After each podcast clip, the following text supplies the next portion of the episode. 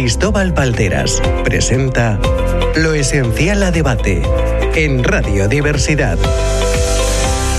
Bienvenidos a Lo Esencial a Debate, un programa de radiodiversidad donde charlamos sobre cuestiones que nos afectan a todos como sociedad.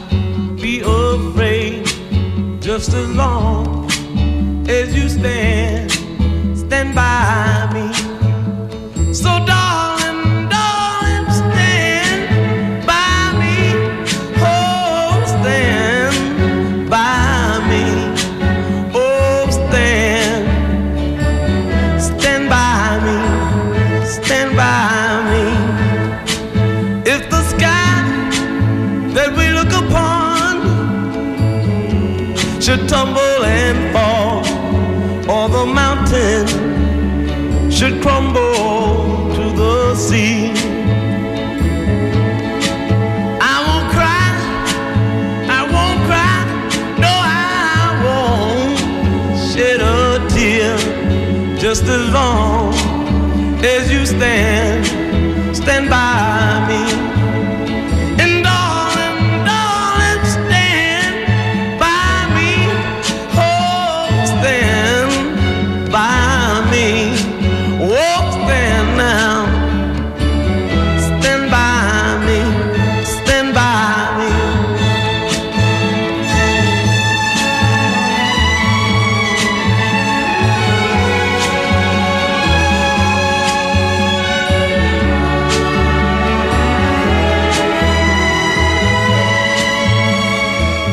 música que escuchamos en Lo Esencial a Debate no está escogida al azar, sino que siempre son canciones con mensaje.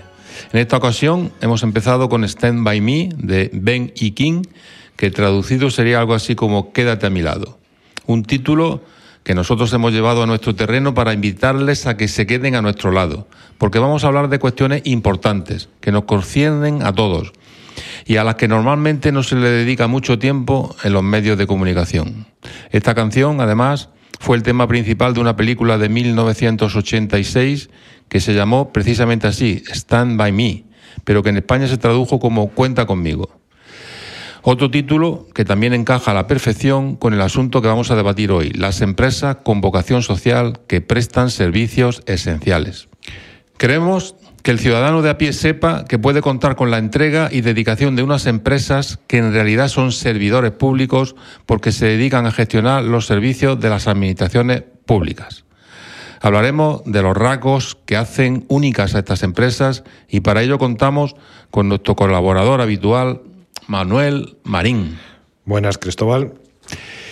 Quiero recordar que este programa está abierto a la participación de todos los oyentes, así que si tienen alguna duda sobre los temas que hablamos, pueden enviarla a nuestra dirección de correo electrónico. Tomen nota porque hemos cambiado nuestra dirección desde hace muy poco. La nueva es muy sencilla. Lo esencial arroba radiodiversidad.com. Estaremos encantados de leer sus preguntas y de contestarlas. También aceptamos sugerencias sobre los temas que les gustaría que tratáramos, así que si tiene alguna petición puede utilizar esta misma dirección. Se la repito, lo esencial arroba radiodiversidad.com. Ahora sí, vamos a entrar ya en materia. Como decíamos antes, nuestro espacio de hoy estará dedicado a empresas con una fuerte vocación social. Pero ¿qué queremos decir exactamente con esto? ¿Cuáles son las características de estas compañías? Para salir de dudas, hemos pedido a algunos de sus trabajadores que nos definan cómo son estas empresas, sus empresas, y qué valores comparten. Estas son las respuestas que hemos obtenido. Empresa ética y con buenas prácticas. Es esforzarnos por hacer las cosas de la mejor forma posible. Respeta los procedimientos y cumple la legalidad. Es una empresa donde la política de seguridad y salud es lo más importante. Prima a las personas por encima de todo. Superar expectativas. Es un proyecto que va más allá de lo profesional. Tenemos que estar cerca de nuestros clientes, detectar sus problemas y aportar soluciones. Siempre está en la búsqueda de la excelencia. Es el motor del cambio social. Capacidad para adaptarse a las circunstancias y que, que te deja crecer profesionalmente. Pero no solamente oportunidad de trabajo, sino oportunidad de vida. En una palabra, eficacia. Crecimiento. Esfuerzo. Implicación. Cumplimiento. Compromiso. Innovación. Seguridad. Ética. Social. Transparencia. Excelencia.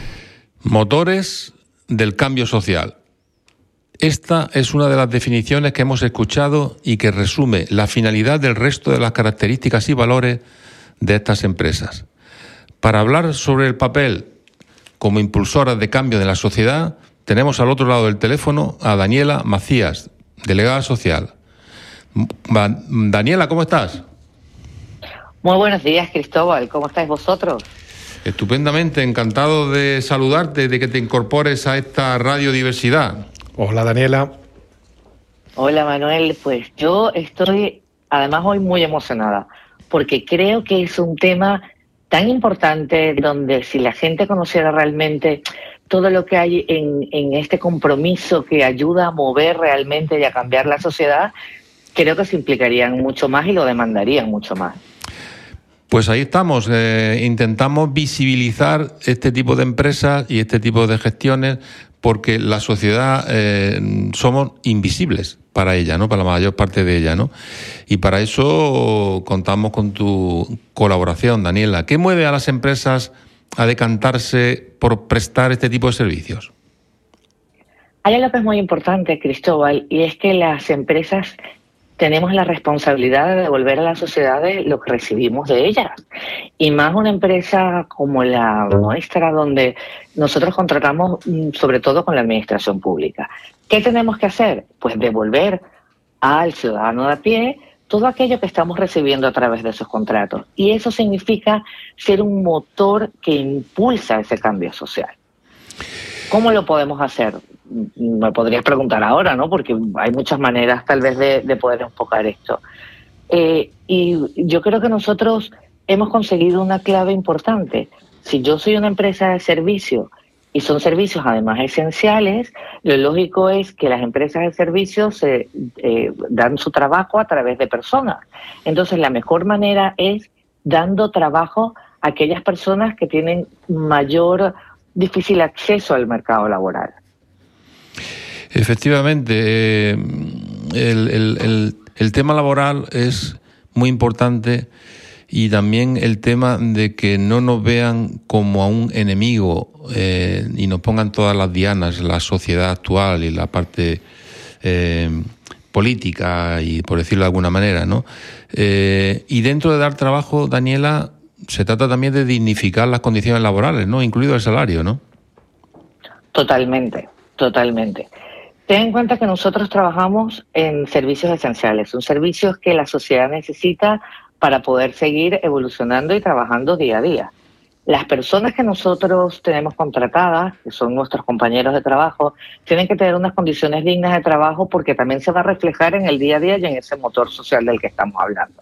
Entonces, por ponerte un ejemplo, si yo voy a trabajar en el servicio de ayuda a domicilio, que va a atender a personas que están en situación de vulnerabilidad, la persona que los atiende no puede estar en situación de vulnerabilidad. Tenemos que asegurarnos que eh, esa persona que va a llegar a las distintas casas tenga una seguridad social, una seguridad emocional y una seguridad laboral importante. Y eso eh, lo demuestra el compromiso social que tiene nuestra empresa con todos nuestros trabajadores. Efectivamente, ¿no? Yo una de las críticas que más recurrentemente recibimos es eh, que damos salario de miseria. ¿Cómo, cómo, ¿Cómo interpretas tú esto, Daniela?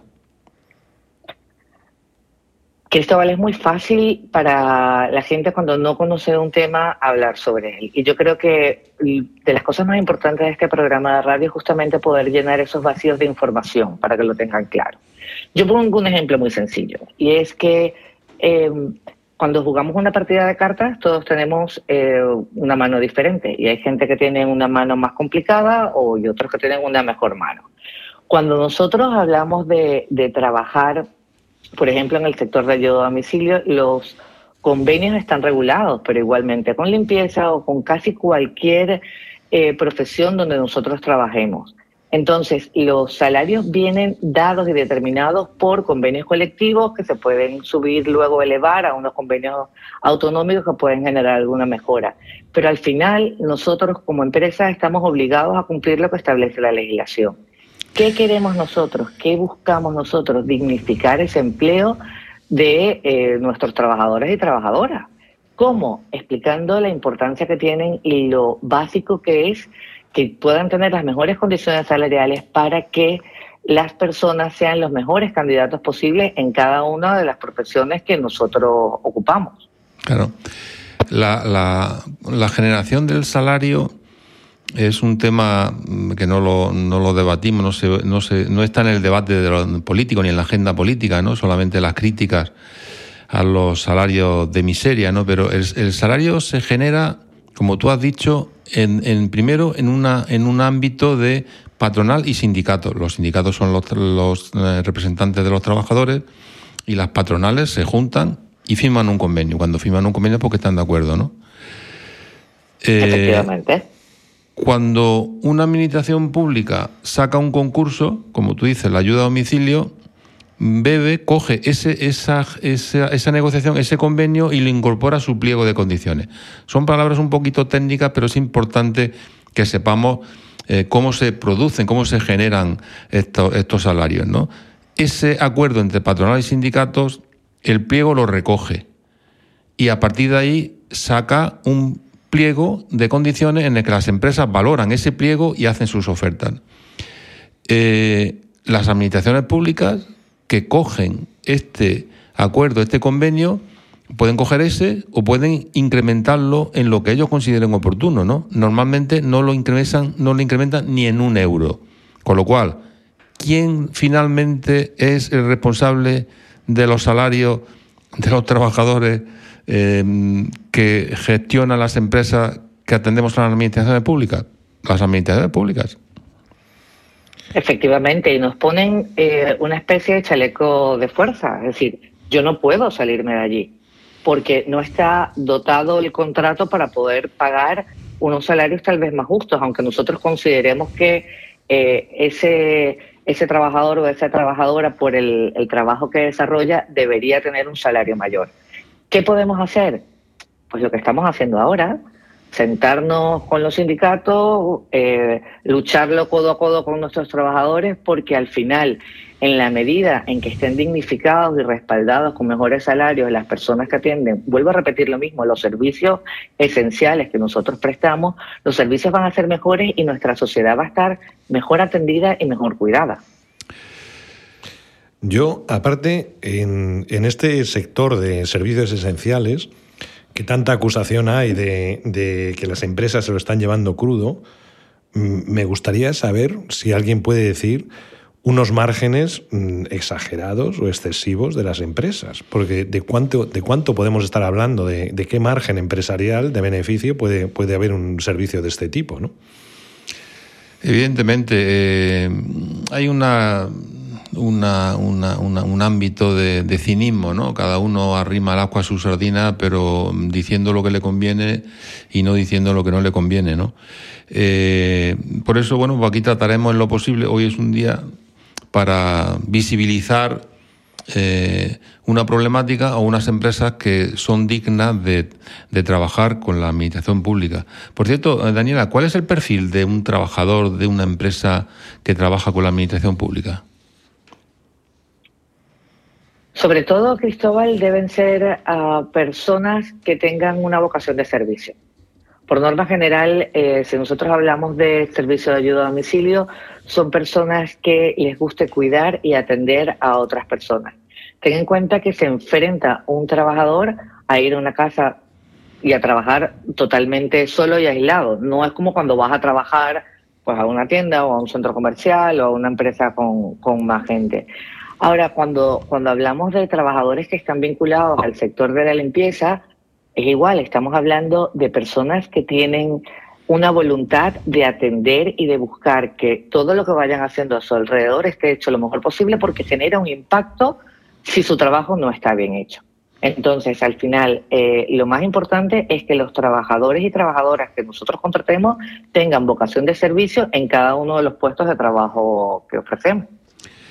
Hay un punto también eh, de gran ignorancia en la, en la sociedad. Eh, una administración pública tiene en su plantilla funcionarios, funcionarios públicos. Son funcionarios que, acceden a la función pública a, través de una oposición y todos conocemos, todos conocemos quiénes son, ¿no? Eh, los trabajadores que incorporamos, como tú dices, Daniela, a este tipo de servicios no son funcionarios públicos, pero sí son subrogables. ¿Qué significa subrogables? Eh, el significado de subrogables es que yo estoy en un puesto de trabajo y cuando vayan cambiando las empresas yo sigo manteniendo el puesto de trabajo. Es decir, estoy con todas las condiciones con las que yo venía con la empresa anterior. Esto, por un lado, pues garantiza el empleo, pero por otro lado, también es verdad que hace que queden firmes las condiciones en las que se va desarrollando el puesto de trabajo y no nos permite tampoco aplicar las mejoras que deberíamos aplicar en, momentos determinados. ¿Vale? ¿Qué quiere decir todo esto? Que cuando yo entro a un servicio con 200 trabajadores, todos ellos forman automáticamente, son parte de la empresa que acaba de coger este servicio y se mantienen todas las condiciones. Entonces, ¿qué diferencia hay entre un funcionario y una persona subrogada, Cristóbal, yo veo poca cosa porque al final tienes un, casi que una inamovilidad, porque los contratos son contratos por periodos de tiempo relativamente cortos. Efectivamente, la diferencia es muy poca. Yo, ambos son servidores públicos. Y además, en este caso, cualquier empresa eh, no tiene ni, o sea, no tiene nunca capacidad de incrementar un sueldo. Va a depender siempre, siempre de la administración pública o del convenio sectorial al que, al que pertenezca ese trabajador. Sin embargo, estas empresas tienen ventajas que la administración pública es más rígida en cuanto a la generación de empleo, el impacto que, consiguen en la sociedad. ¿no? Por ejemplo, eh, ¿qué pensáis de la inclusión laboral de colectivos desfavorecidos? Este es el tema que a mí me parece de mayor orgullo en la empresa en la que yo estoy, ¿no? Y es que eh, cuando nosotros hablamos de personas que se encuentran en riesgo de exclusión social, hablamos de personas que tienen muy pocas posibilidades de incorporarse a la sociedad por las circunstancias que les ha tocado vivir, bien porque son eh, víctimas de violencia de género, personas que se encuentran en riesgo de exclusión social, jóvenes para larga duración, personas mayores de 45 años que nadie las quiere emplear. Y en este caso, lo que nosotros hemos definido como un programa medular para poder retornar a la sociedad lo que estamos recibiendo es justamente generar primero un tejido social con, con firma de acuerdo a nivel nacional con más de 350 asociaciones que forman a estas personas con las habilidades técnicas para poder desarrollar un empleo digno. Y una vez que se concluye ese proceso de formación, nosotros contratamos a los mejores candidatos de esos programas. ¿Qué sucede con esto? Que no le estamos haciendo un favor a las personas, sino que estamos dando una oportunidad para que una persona que tiene todas las capacidades y todas las potencialidades se incorpore. No, no ya hablar solamente de las personas con diversidad funcional, ¿no? Estamos hablando de un universo muy grande en la sociedad española de gente que se ha quedado excluida por no tener un trabajo. Yo aquí, además, creo que Hablábamos antes de motor social. Eh, este motor es del cambio social. Este es uno de los principales motores que, yo he podido ver. Y creo que parte además de una enorme virtud por parte de, de la compañía, que es saber escuchar a la sociedad, saber qué desea la sociedad. En el momento en que se inició el proyecto social fundamental de CLECE, que es esta inserción laboral de colectivos, yo creo que fue una, una, enorme virtud porque era algo que la sociedad estaba demandando y, y, que no era tan fácil en ese momento. Estoy hablando de, de 2010, 11, 12, y no era tan fácil verlo quizás, pero era algo que la sociedad empezaba a demandar y luego ha demandado enérgicamente. Y cuando se ha llegado a esa demanda, eh, CLECE ya estaba con unos índices de inserción enormes. Evidentemente, eh, en, en CLECE supimos eh, diagnosticar hace muchos años que la sociedad quería que las empresas que nos dedicamos a trabajar con la administración pública aportaran algo más que la realización o la gestión del servicio, ¿no? Y una de las cosas que detectamos que la sociedad eh, nos pedía era que incorporáramos mmm, trabajadores procedentes de colectivos desfavorecidos. En este momento CLECE tiene más de 10.000 personas procedentes de, estos colectivos. Estamos hablando de, de un 12% de la plantilla, ¿no?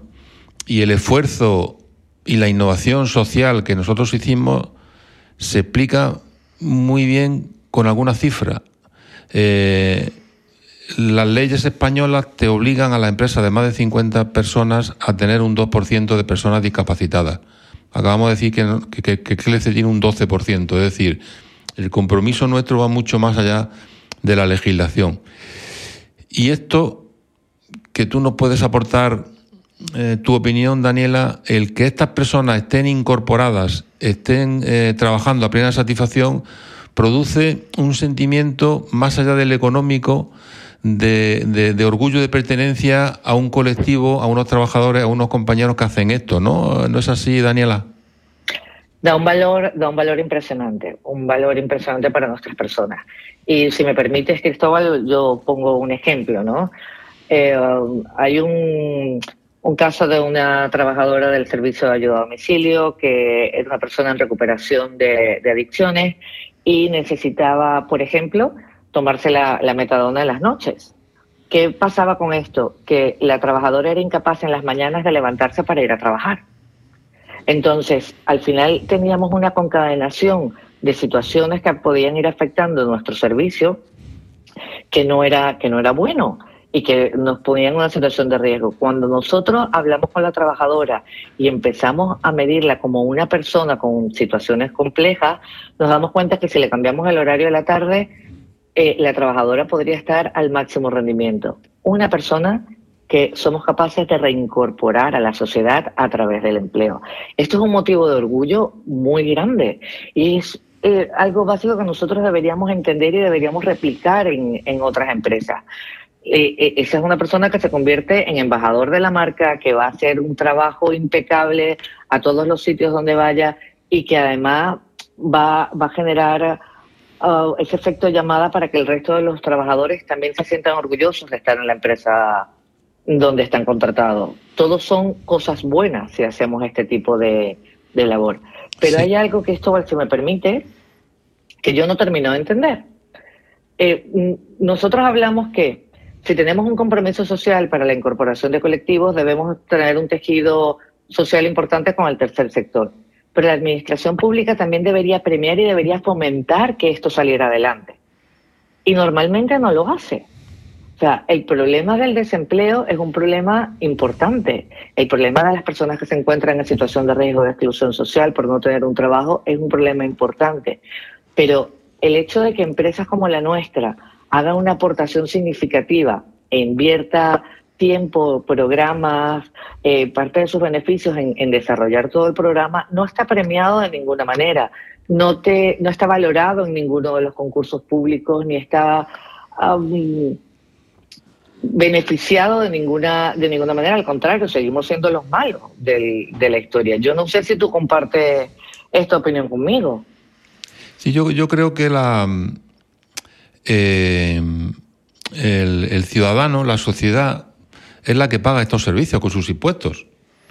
Eh, parece que nuestros impuestos no sabemos exactamente dónde van. Bueno, pues aquí sí sabemos que van aquí, ¿no? A hacer servicios esenciales de personas vulnerables, con discapacidad, mayores, residencias, centro de día, eh, servicios de limpieza de hospitales, de edificios públicos. Y, y, con sus impuestos pagan pagan, pagan estas, estos servicios. Yo creo que la sociedad, aunque no es consciente, eh, quiere que hagamos estas cosas en, los servicios que pagan ellos, ¿no? No en los que los de Amazon, o en los de Google, o en los de, los de cualquier empresa, ¿no? Y entonces yo creo que es una una, una obligación de las empresas que trabajamos para, para la administración pública el, el, el, aportar todo esto a mayores de nuestras obligaciones en los pliegos de condiciones, ¿no? Yo creo que es importante, ¿no? Y además, yo pienso que la administración pública, como tú dices, Daniela, debería de ayudarnos a, que podamos ayudar más. Eh, porque muchas veces la administración pública eh, no acaba de mm, alinearse con nosotros, con las empresas, para al final atender a los trabajadores que son, eh, que son casi funcionarios y a los usuarios, que son nuestros usuarios, porque nuestros usuarios no son nada más que nuestros padres, nuestros hermanos, nuestros abuelos, ¿no? Efectivamente, efectivamente. Fíjate en algo que a mí me, me, me parece importante. Se debería intentar generar un efecto cascada, ¿vale? Nosotros eh, contratamos a personas promoviendo el empleo para que haya menos paro, para que estén mejores atendidas las personas que nosotros también a su vez estamos atendiendo. Pero ¿qué está haciendo la administración en consecuencia para, para fomentarlo? Yo te puedo decir que hacemos nosotros como empresa. Todos los proveedores de nuestra empresa deben también cumplir con ese compromiso social y asegurarnos que cada vez que contratamos a una empresa siga con un compromiso similar al que nosotros llevamos para poder ir generando la cadena. Con lo que entiendo que la administración pública, que es el primer eslabón porque es de donde sale la contratación, debería igualmente fomentarlo. Si lo hiciésemos de esa forma, lograríamos tener una cadena que nos permitiría completar y cerrar el círculo de atención a las personas que están en una situación de vulnerabilidad y poder ofrecer esas oportunidades laborales. Y creo que es algo que la, la sociedad y el ciudadano de pie también debería exigir. Manu, querías decir algo.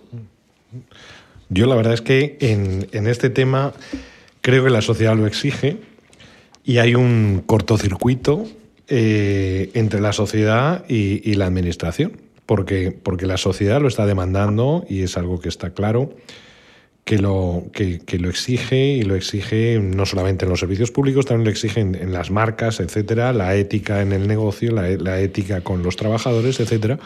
Y en cambio la administración efectivamente tiene ahí un cortocircuito y no lo está ni exigiendo ni premiando, cuando sería probablemente la, la inversión más, más beneficiosa a nivel social y probablemente a nivel económica, porque, porque dejaría, dejaría de tener que atender económicamente a unas personas que le están saliendo muy caras el atenderlas, a esas personas que están en exclusión eh, severa.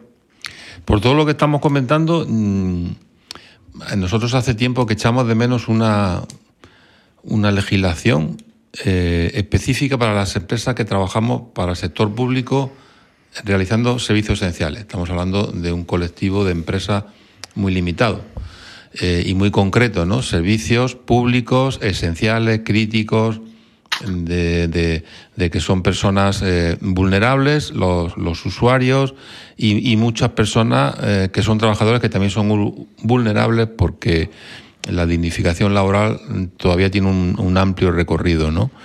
por hacer. Yo, yo voy a contar un ejemplo que, que, que, me llamó la atención y que hasta fecha de hoy no ha sido nadie desde el punto de vista político en recuperar. En el año, creo, si no recuerdo mal, en el año 2008 había una bonificación para mayores de, para empresas que contrataban a mayores de 45 años.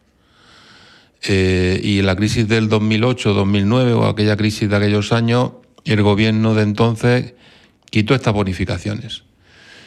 Eh, bueno, pues nosotros teníamos cuatro mil y pico trabajadores mayores de 45 años, nos quitaron la bonificación de un día para otro. Bueno, estamos acostumbrados a estas cosas. Lo que, lo que no sabía el gobierno es que la bonificación que nos daban nosotros se la descontábamos a la administración pública de turno, ayuntamiento, diputación. Eh, eh, quiero decir que, que, nosotros no nos quedábamos con la bonificación, sino que al hacer la oferta en determinado ayuntamiento, todas las empresas, cuando hacíamos la oferta de los pliegos de condiciones que nos proponía la administración de turno, poníamos el coste de la persona y a ese coste le descontábamos la bonificación que nos daba el propio Estado. Es decir, que al final una bonificación estatal repercutía en un ayuntamiento, en una diputación, en una comunidad autónoma o en cualquier contrato público, ¿no? ¿Qué pasó? Porque las empresas pues dejaron de contratar personas mayores de 45 años, no en nuestro caso.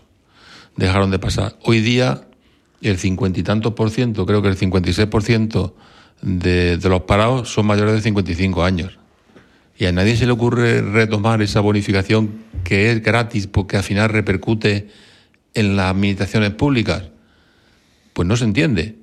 Porque es que además no es que ya repercuta y le rebaje el coste a las administraciones públicas por la bonificación, sino que estas personas que están en paro dejan de recibir el paro, las incorporas al mundo laboral, y eso yo entiendo que Amazon, Google o Microsoft no pueden hacerlo, pero las empresas que trabajamos para la administración pública en servicios esenciales de este tipo sí que lo podemos hacer. Por eso yo desde aquí eh, lanzo un mensaje que es hagan una eh, legislación específica para empresas que trabajamos en o para la administración pública en servicios esenciales. Es decir, eh, yo entiendo que España no pueda pagar una bonificación de todos los mayores de 45 años que contraten todas las empresas. Pero yo creo que España, sin duda alguna, no tiene ningún problema en aprobar una bonificación para las personas mayores de 45 años que trabajan para la administración pública en servicios esenciales. No sé si, si me he explicado. Totalmente, porque además es que sería gratis, efectivamente, como has explicado. Aparte que es un justo un colectivo, también es que yo soy mayor de 45 años, claro. Es un colectivo que me afecta personalmente, pero vamos, es un colectivo que tiene una, o sea, tiene una responsabilidad eh, familiar, económica, que el quedarse en paro a esa edad provoca un impacto social eh, terrible para, para, todas esas familias. ¿no? Y nos hemos encontrado casos de este tipo de lo más doloroso. Daniela. Es brutal, Manu. Es brutal. Sí, el... nosotros tenemos dentro de, de las distintas acciones que hacemos para acercar el empleo a la gente, hace un par de años creamos la ruta del empleo la ruta del empleo es un autobús que se ha adaptado como una oficina de selección y lo que hacemos es que en vez de que las personas tengan que desplazarse a las capitales de provincia, sobre todo para conseguir un empleo y una entrevista, pues las acercamos a los distintos pueblos, sobre todo cuando trabajamos en diputaciones. Increíble porque cuando hemos hecho las rutas, la gente mayor de 45 años dice, por lo menos he podido optar una entrevista, muchas gracias. Es que ni siquiera me han dado la oportunidad en los últimos tres años de presentarme a una entrevista de trabajo. Son descartados automáticamente en los procesos de selección de, de las empresas. Entonces es brutal, es brutal que no se genere ningún mecanismo para que personas que tienen además responsabilidades económicas importantes, además de las familiares y de, y de las hipotecas, pues puedan seguirse desarrollando con un proyecto de vida cuando están en la madurez emocional plena. Y, y, es muy lamentable que, el, que, la administración no haga nada por, por promover ese empleo.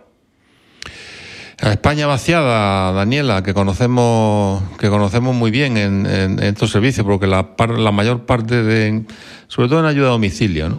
la mayor parte de nuestros usuarios eh, son personas mayores, dependientes, que están en pueblos pequeños, ¿no? que no tienen acceso a ninguna de las de las ventajas de las grandes ciudades, ¿no? Y, en esos pueblos pequeños eh, no encontramos trabajadores que sean capaces de, de, cubrir los puestos necesarios para atender a sus usuarios, ¿no? Por eso la, la idea de la ruta del empleo ha sido un éxito de cercanía, de, de, de, incorporar al mundo laboral personas que no tenían posibilidad de trabajar porque, porque vivían en pueblos pequeños y que le hemos ayudado a, a hacer su currículum, a ponerse en la lista de, de contratables y encima, mm, al final, le buscamos un trabajo en su pueblo para atender probablemente a un familiar suyo o a un vecino, ¿no?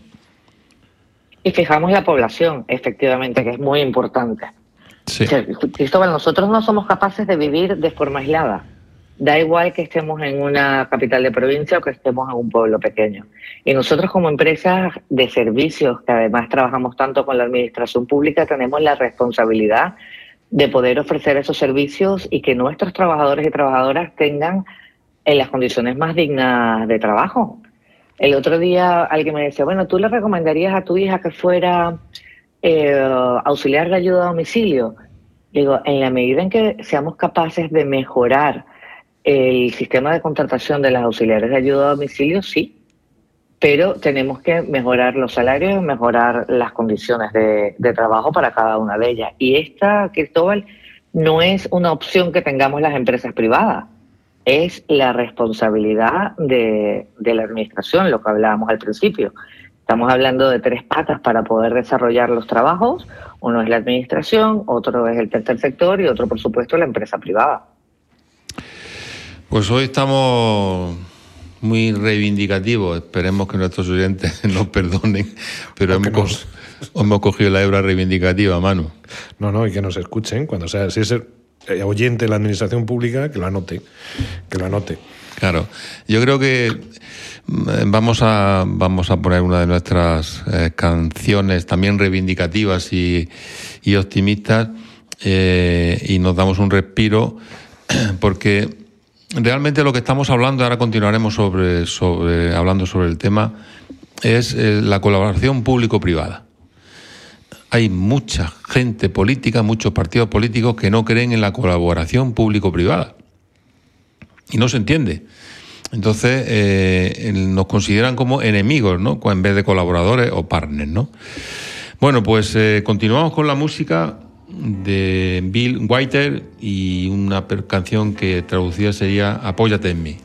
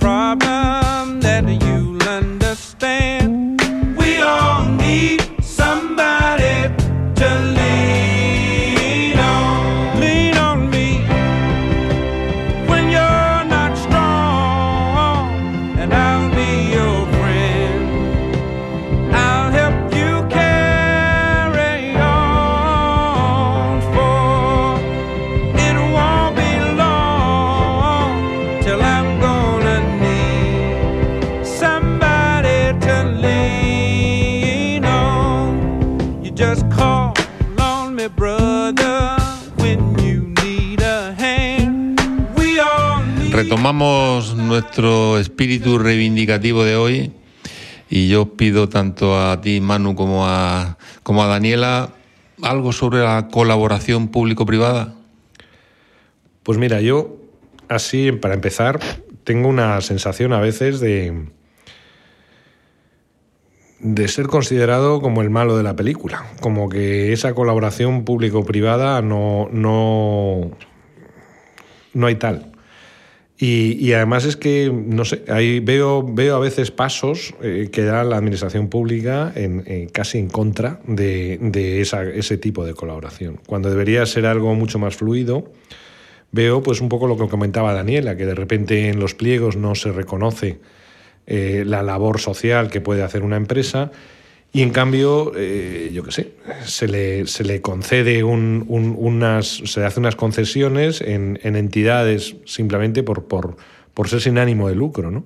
Como si tener un, un ánimo de lucro justo eh, fuera algo, algo indigno el que una empresa mm, necesite ganar un dinero sea algo indigno en este, en este mundo y en cambio a una entidad que, que simplemente por, por, no tener ánimo de lucro, aunque pague peor a su trabajador, porque tenga un convenio que le permita pagar, pagar peor a su trabajador, se le conceda una, una exclusividad en algunas licitaciones públicas. ¿no?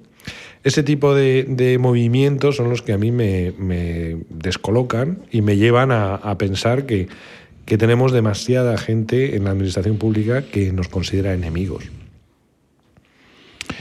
Pues no sé, peor para no, ellos, ¿no? Daniela.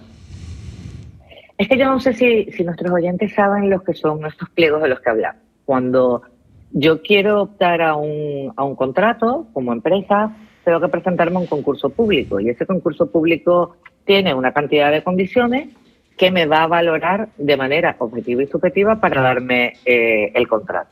¿Cuál es el problema principal que, que, yo encuentro que hay allí? Y es que eh, la administración, lejos de premiar acciones como eh, la contratación directa de personas que se encuentran en situación de vulnerabilidad, eh, el poder favorecer o mejorar las condiciones de trabajo de un trabajador o trabajadora, eh, se van al precio y terminamos en una subasta. Entonces, mi padre o mi madre lo va a atender una empresa que se ha ganado una subasta, donde no ha tenido en cuenta al trabajador o trabajadora que, que va a entrar en casa de mis padres. Eso no debería estar taxativamente prohibido. Esto también y, viene, y creo Daniela, es un ejemplo. de la misma época del 2008, de aquella crisis en la que eh, los concursos pasaron a subastas, ¿no? Es decir, entonces eso a mí me parece muy bien que haya una subasta cuando tú tienes que asfaltar una calle, ¿no? Cuando tienes que hacer un, una obra, ¿no? Pero una subasta para atender a personas eh, de, de, servicios esenciales, pues crea una serie de problemas porque eh, se lo tienen que dar al más barato, diga lo que diga y haga lo que haga, ¿no? No solamente, fíjate lo que os digo, no solamente los pliegos no premian a quien lo hace bien, sino que luego las administraciones no castigan a quien lo hace mal, que no sé qué es peor porque si una empresa lo hace mal y no paga la seguridad social, como pasa el caso, no paga el IVA o no cubre la, la, la, la sustitución de los, de, los, de los enfermos o no hace un buen servicio, es muy difícil inhabilitarla, te las encuentras al, al, al siguiente concurso ahí, con lo cual el mensaje de, de, de, de no premia, pero tampoco castiga. Y prorroga, además. O sea, que es que no es que te lo encuentres en el, en el, siguiente concurso, sino que el concurso tarda dos años más en salir la licitación porque le han prorrogado a una persona, a una empresa que está incumpliendo. ¿no? Hay muchas cosas que mejorar. Yo... Hay muchas cosas que mejorar. Dinos, Daniela. Por eso yo creo que el título de tu programa de hoy es muy importante, Cristóbal, ¿no? Las empresas como motor de cambio social. Eh, podríamos, y de hecho tenemos dos opciones. Eh, dejarnos llevar en esta marea de, acontecimientos que no nos parecen nada justos o procurar ser parte del cambio de nuestra sociedad. Y es lo que nosotros pretendemos hacer de manera inequívoca. Eh, el tener un compromiso, no solamente de la alta dirección, sino un compromiso donde los supervisores, los encargados, los responsables de los servicios son conscientes que nuestras personas trabajadores y trabajadoras son el centro del servicio es muy importante, porque somos capaces de convertir a la persona que recibe el servicio y a la persona que da el servicio en, el, en los centros del proceso.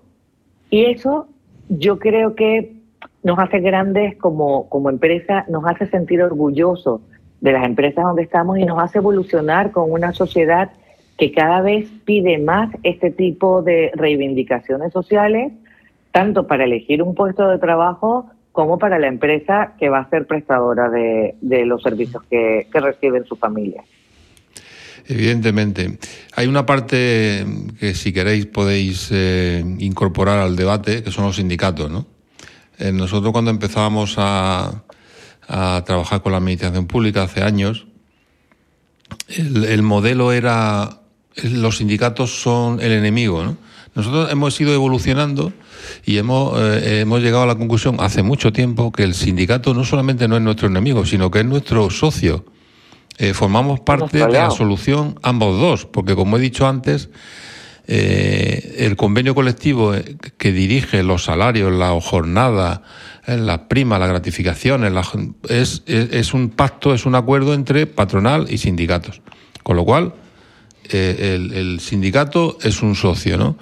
Y, en estos días que estamos barajando una serie de datos referentes a este tema, eh, nos hemos dado cuenta que, eh, que CLECE en los últimos 15 años no ha tenido ni una sola huelga de nuestros contratos. Habría una huelga patronal, provincial o que no, que no dependen de nosotros ni que gestionamos nosotros, pero es un dato que me gustaría saber vuestra opinión. En 15 años no hemos tenido ninguna huelga, es decir, ningún conflicto, ningún contrato con ningún sindicato o con ningún grupo de sindicatos, cuando CLECE en este momento tiene más de 8.000 contratos.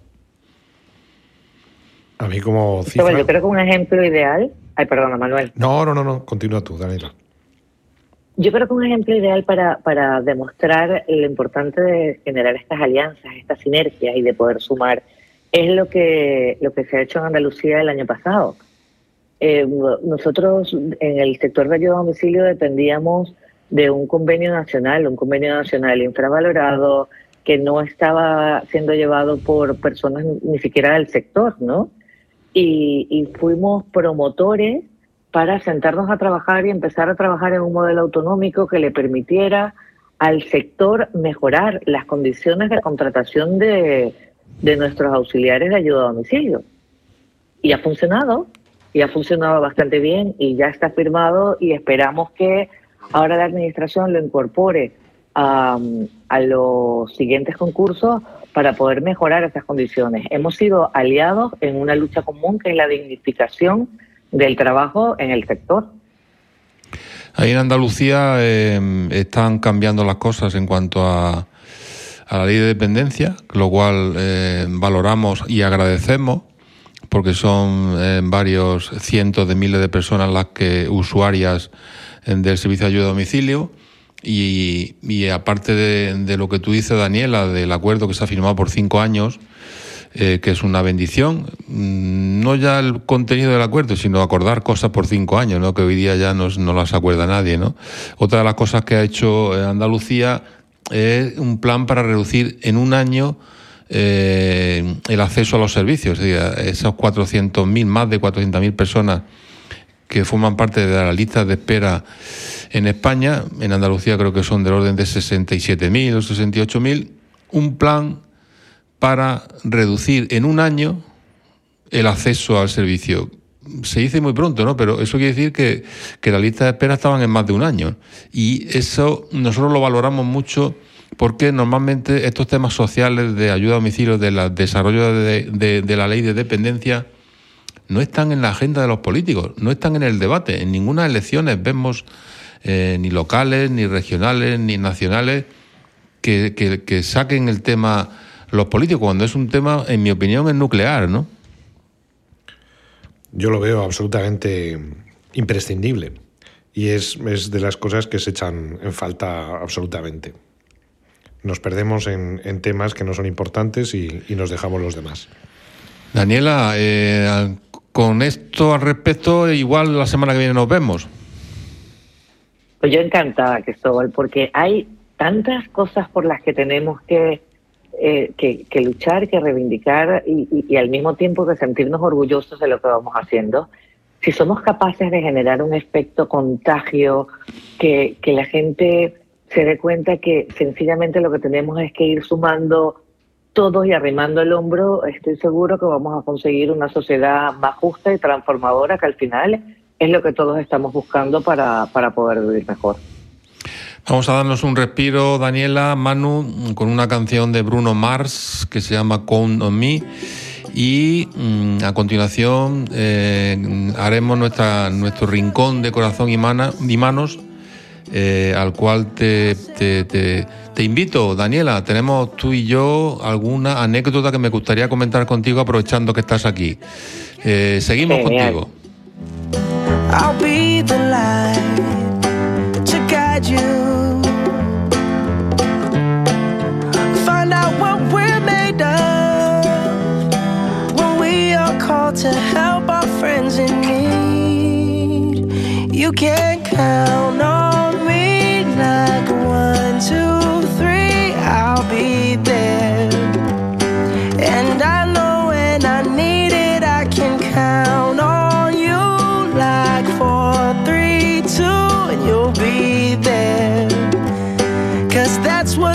friends are supposed to do, oh yeah. Ooh, ooh, yeah, yeah. If you're tossing and you're turning and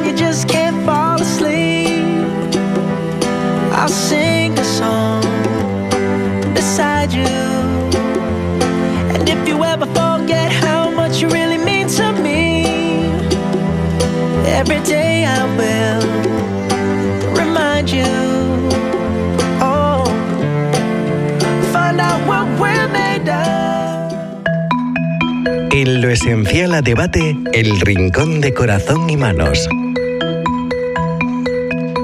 Como siempre, el último tramo de nuestro espacio está dedicado a Corazón y Manos, una asociación cuyo origen está precisamente en el compromiso social de un grupo de trabajadores que quiso ayudar más allá de su ámbito laboral. Eh, estamos hablando de empresas eh, con una componente social que trabajan con la administración pública y que van más allá de sus obligaciones. Corazón y Manos va más allá de las obligaciones que nos concede o que nos exige un pliego de condiciones. Y aprovechando que tenemos aquí a Daniela, yo creo, Daniela, si yo no recuerdo mal, tú y yo, sobre todo tú, eh, vivimos el primer caso de Corazón y Manos cuando Corazón y Manos no existía. Sí, sí, ya hace muchos años de eso, pero sí, efectivamente fue así. ¿Recuerdas, recuerdas el, el desayuno aquel? ¿Recuerdas a, creo que su nombre era Yeneira? ¿Recuerdas Las. Palmas? ¿Y cómo le cambiamos la vida? ¿Cómo ayudamos a cambiar, a cambiar su vida? Era una chica que estaba Eh, embarazada y tenía un, un- le, le- le diagnosticaron un cáncer en una pierna.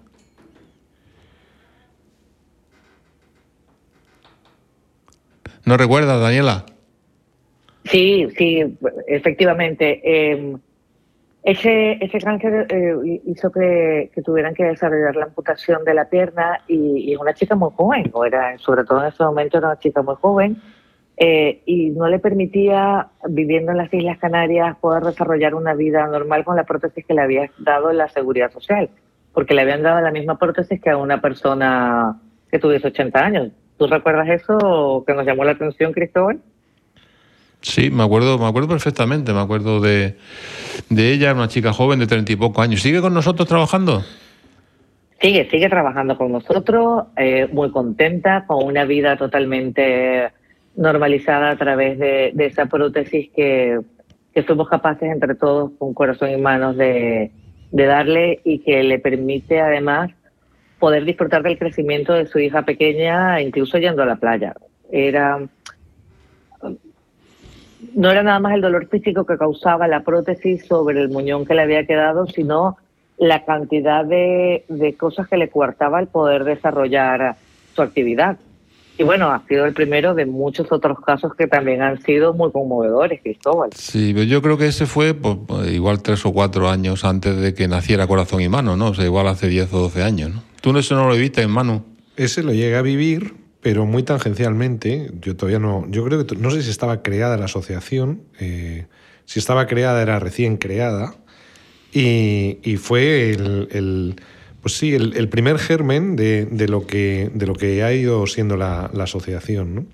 Que yo creo que en una empresa con un, con un porcentaje tan alto de, de colectivos mm, procedentes de, de- de- de vulnerabilidad, yo creo que el, dar un paso más allá era algo inevitable y es un poco mm, hablar sobre ese motor del cambio, ¿no? Es decir, al final eh, unos compañeros, cuando tienes un 10% de tus compañeros provienen de este tipo de colectivos, inevitablemente tienes que ir más allá y tienes que preocuparte de ellos. Antes hablaba Daniela de un caso en el que a mí lo que me llama la atención es la actitud de los compañeros o de los, o de los superiores de, con esa persona, cambiarle el turno para poder mantenerla en la empresa, en vez de deshacerse de ella.